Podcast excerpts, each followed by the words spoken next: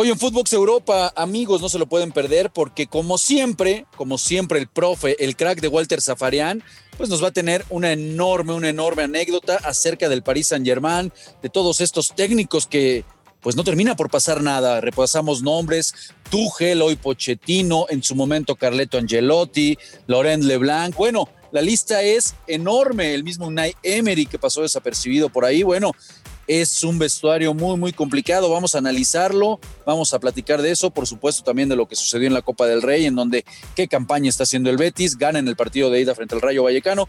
Un programa muy completo, amigos, no se lo pueden perder hoy en Footbox Europa. Esto es Footbox Europa, un podcast con Marion Reimers y Rafael Márquez Lugo, exclusivo de Footbox.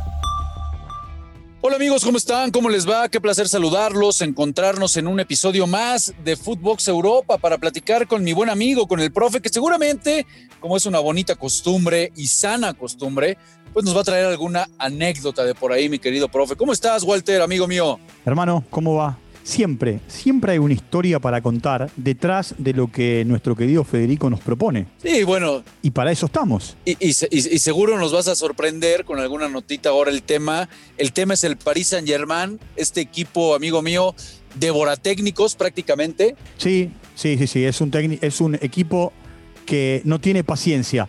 Hay muchos antecedentes ¿eh? de entrenadores que se fueron campeones, de entrenadores que se fueron a mitad de temporada y de entrenadores que en definitiva tenían todo para conseguir la gloria y, bueno, esas pujas con los cataríes, con eh, los jeques y hasta con el mismo Leonardo, es lo que está viviendo Pochettino en este momento. Qué, qué, difícil, ¿no? A mí la verdad, a mí Pochettino siempre se me hizo un, muy buen entrenador. Yo pensé que le iba, a ir bien, pero pues se sigue confirmando, confirmando mi querido Walter, que es un eh, vestuario realmente muy, muy complicado, porque podemos empezar a repasar la historia de las grandes figuras que han pasado por el conjunto parisino. Y nos encontramos un Laurent de Blanc, que fue de los primeros en la lista y que pues poco pudo hacer realmente con el París. Después, eh, y, aquí, y aquí si quieres te cedo toda la iniciativa porque sé que por ahí nos traes una, una nota, algún comentario, pero Carleto incluso pues habla de lo, de lo injusto que lo despidieron por ahí, ¿no? Cuando tuvo un breve paso eh, por ahí de 2011, si no me equivoco. Sí, eh, a ver, el, paso, el paso de Ancelotti fue de 2012 a 2013 eh, y, por supuesto fue de los primeros entrenadores que tuvo esta gestión catarí, ¿no? Ahora, vos mira la particularidad. Él termina siendo campeón, por supuesto, él decide irse porque se va nada más y nada menos que al Real Madrid. Ahora, se da una particularidad, y esto no lo cuento yo, esto lo cuenta nada más y nada menos que un tal Zlatan Ibrahimovic. Eh, Ancelotti escribió un libro, que por supuesto es su biografía, y, y Zlatan cuenta que muchas veces los jugadores, por iniciativa de él y de Maxwell, que eran un poco los referentes de ese vestuario, se juntaban a comer. Y se, encontraba, se encontraban a comer en una casa de pastas o, en algún restaurante eh, parisino. Y cuando terminaban de cenar, siempre lo llamaban a Carleto para que Carleto se sumara a, al, a, la, poscena. Y ¿sabes por qué lo echaron? ¿O por qué le dijeron hasta acá llegaste? Porque no entendían los cataríes que el técnico iba a tomar una copa de vino y a charlar con sus futbolistas fuera del vestuario. ¿Cómo? O sea, por, eso, por eso no, le, no, le, no, le, no les caía bien. No. Pero bueno, entonces es que... No, no, no, no es que no, le, no, no es que no les caía bien. Lo que tenían miedo es que jugara para los jugadores y no para los dueños del equipo. No, bueno, pero, pero, o sea, lo que es, lo que es no tener noción, mi querido Walter, porque esto que nos estás develando, eh, pues al contrario, muchos técnicos lo hacen y lo hacen precisamente para poder mantener al grupo unido, para saber los sentimientos del plantel. Pues uno, uno, uno, como técnico, digo, y tú te debes de, conocer muchas historias así, amigo, eh, pues se debe de apoyar en los, en los caciques, ¿no? Se debe de apoyar en la gente de experiencia. Es increíble que, en ese momento no lo hayan entendido de esa forma, ¿no? A ver, el tema, el tema es que eran tiempos en los que los cataríes, emiratíes o como le quieras llamar, eh, estaban pagando derecho de piso. ¿Está? Eh, y, todo, y todo lo que hacían lo veían con, eh, con fantasmas. Eh, por, supuesto, por supuesto, Slatan lo que dice es que Carleto es un gran defensor de los futbolistas, que pone por delante de cualquier cosa a su grupo de jugadores, cosa que también cuenta Paolo Maldini de Carleto, cosa que cuenta John Terry.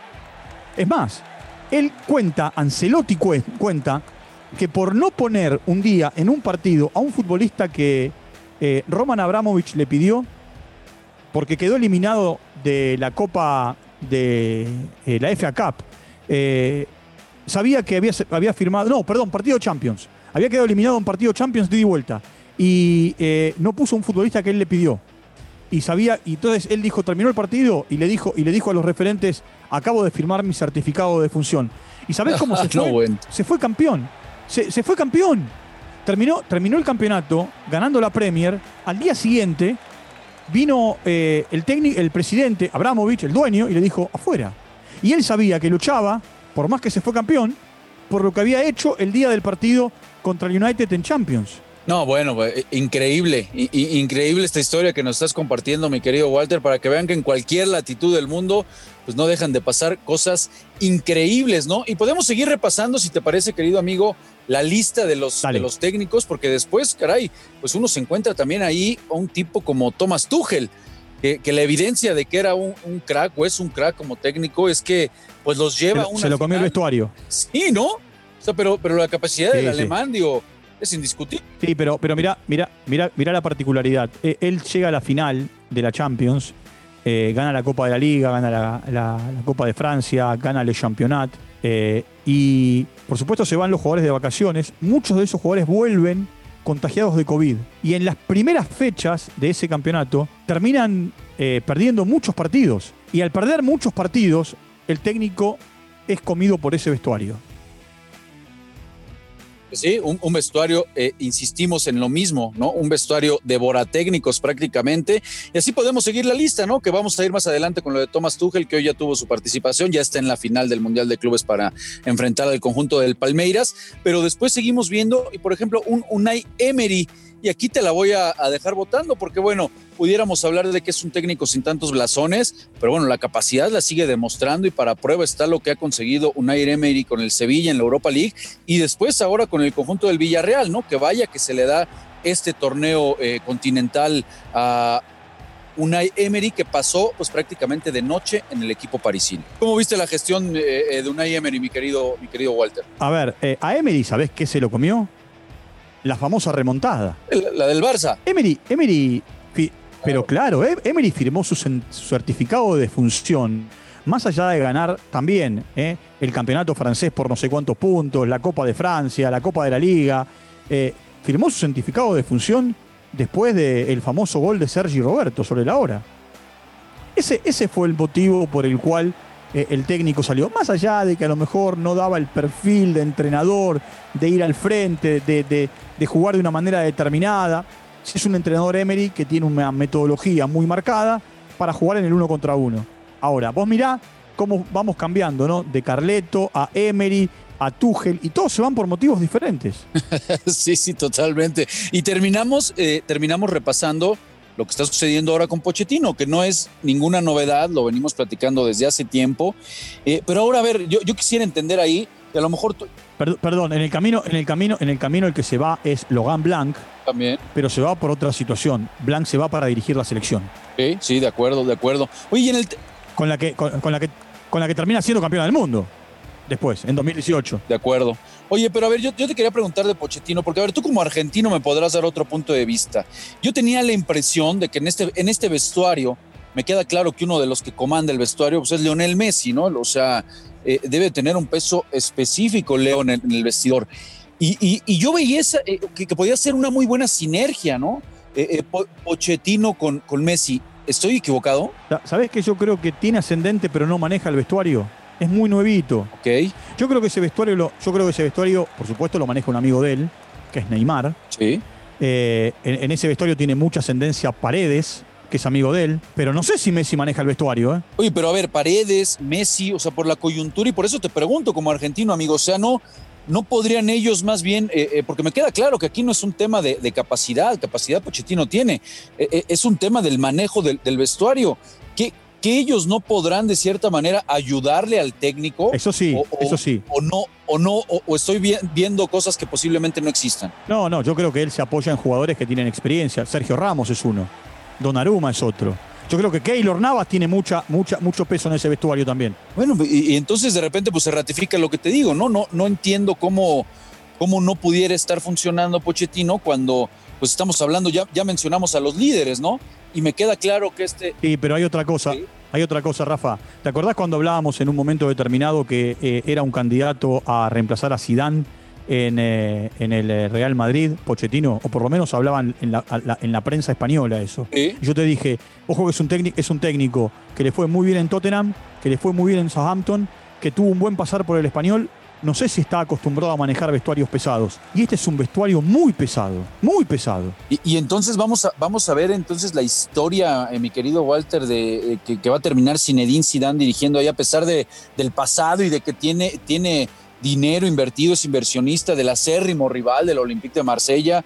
Eh, ¿Será que entonces vamos a terminar viéndolo dirigir ahí? Y por si faltaba poco, eh, con, con, lo que ya está sonando, se está llevando ahí eh, las notas de los diarios, que, que posiblemente si se concreta la llegada de Sidán, pues el anhelo sería de que pudiera recalar también ahí Cristiano Ronaldo. ¿Lo ves de plano toda esta historia que se está dando? Te digo, sería tremendo, ¿no? Cristiano, Neymar, Messi, algunos dicen Haaland, algunos dicen Haaland. Eh, a ver, Zidane me da la sensación que en este último tiempo es de los mejores administradores de abundancia. Sí. Y de egos. No solamente de abundancia, sino de egos. Si no, mirá el vestuario del Real Madrid, el que ganó las, las tres copas seguidas los nombres que tenía. No, de acuerdo, de acuerdo. Eh, eh, tiene, tiene una espalda eh, Zinedine Zidane que sí sería el ideal, por supuesto, para manejar esos egos. Y ese vestidor voraz, mi querido Walter Voraz, que termina con cualquier técnico, no por la capacidad, sino simplemente porque pues pareciera que son berrinches de los futbolistas. En las notitas del día, mi querido Walter, ¿qué es lo que más te llama la atención? Benzema, ¿se recupera, no se recupera? Cuidado con el Madrid, ¿eh? Cuidado, porque si Benzema está sufriendo. Benzema, Benzema tocado, por ahora afuera. Paredes parece que afuera también de, de Paris Saint Germain. Eh, tenemos, tenemos eh, derby de la Madonina en las semifinales de la Copa Italia porque el Milan ganó hoy, ayer ganó el Inter, van a enfrentarse. El Betis avanzó en este primer partido. Qué campaña de Pellegrini. Te digo, es para hacer un podcast especial eh, con lo que Pellegrini ha hecho en España y, en Inglaterra en, estos últimos 10 años como entrenador. Eh, el Betis ganó 2 a 1, ni Guardado ni Laines tuvieron minutos porque estuvieron en el banco. El Niza y el Versalles se meten en eh, semifinales de la Copa Francia, donde ya no está más Paris Saint Germain. y lo que dijiste, ¿no? Lukaku, ese Lukaku que, bueno, miraban de costado y que el técnico había sacado, puso a Chelsea en la final con Palmeiras del Mundial de Clubes. ¿Cómo ves este mundialito? Antes de terminarnos, porque aquí ya la producción nos empieza a, corretear, mi querido Walter. ¿Cómo has visto el mundialito? ¿Cómo viste a Palmeiras? A mí, la verdad, esta versión de Palmeiras, de lo que vi ayer contra el Al bravísimo. bravísimo. Me encantó cómo jugó. Nada que ver con el del año pasado, estarás de acuerdo, que, cayó ahí frente a los Tigres. ¿Tendrá argumentos Palmeiras para competirle al Chelsea? ¿Por qué no? Es un partido. Y en un partido puede pasar cualquier cosa. Siempre pongo el ejemplo de Estudiantes y, Barcelona. Barcelona se lo ganó porque Estudiantes fundió motores. Sí, sí, y no me lo recuerdes, porque yo estaba allá en ese Mundial de Clubes con el Atlante y tuvimos abajo al Barcelona. Lo que pasa es que después entró Leonel Messi eh, eh, enojado y, nada más cascó tres, pero me tocó ver ese partido en el, estadio y sí, la verdad que lo que hizo San Lorenzo en su momento, peleó y peleó bien. Eh, con Boselli, si no me equivoco. Boselli, sí, sí, sí, claro. Boselli era el 9. Claro, se mandó Exactamente, así fue. Bueno, pues de esas historias que, ojalá y se repitan, ¿no? Porque bueno, ya estamos acostumbrados a que siempre que gana la Champions, mi querido Walter, pues es normalmente el que se termina llevando este mundialito. Bueno, profe, eh, un saludo a la banda. Profe, qué placer estar contigo. Gracias por esas notitas que como siempre nos termina sorprendiendo. Te mando un abrazo fuerte, ídolo. Gracias por acompañarnos. Abrazo. Abrazo a toda la banda. Nos escuchamos mañana en Footbox Europa. Esto fue Footbox Europa con Marion Reimers y Rafael Márquez Lugo, un podcast exclusivo de Footbox.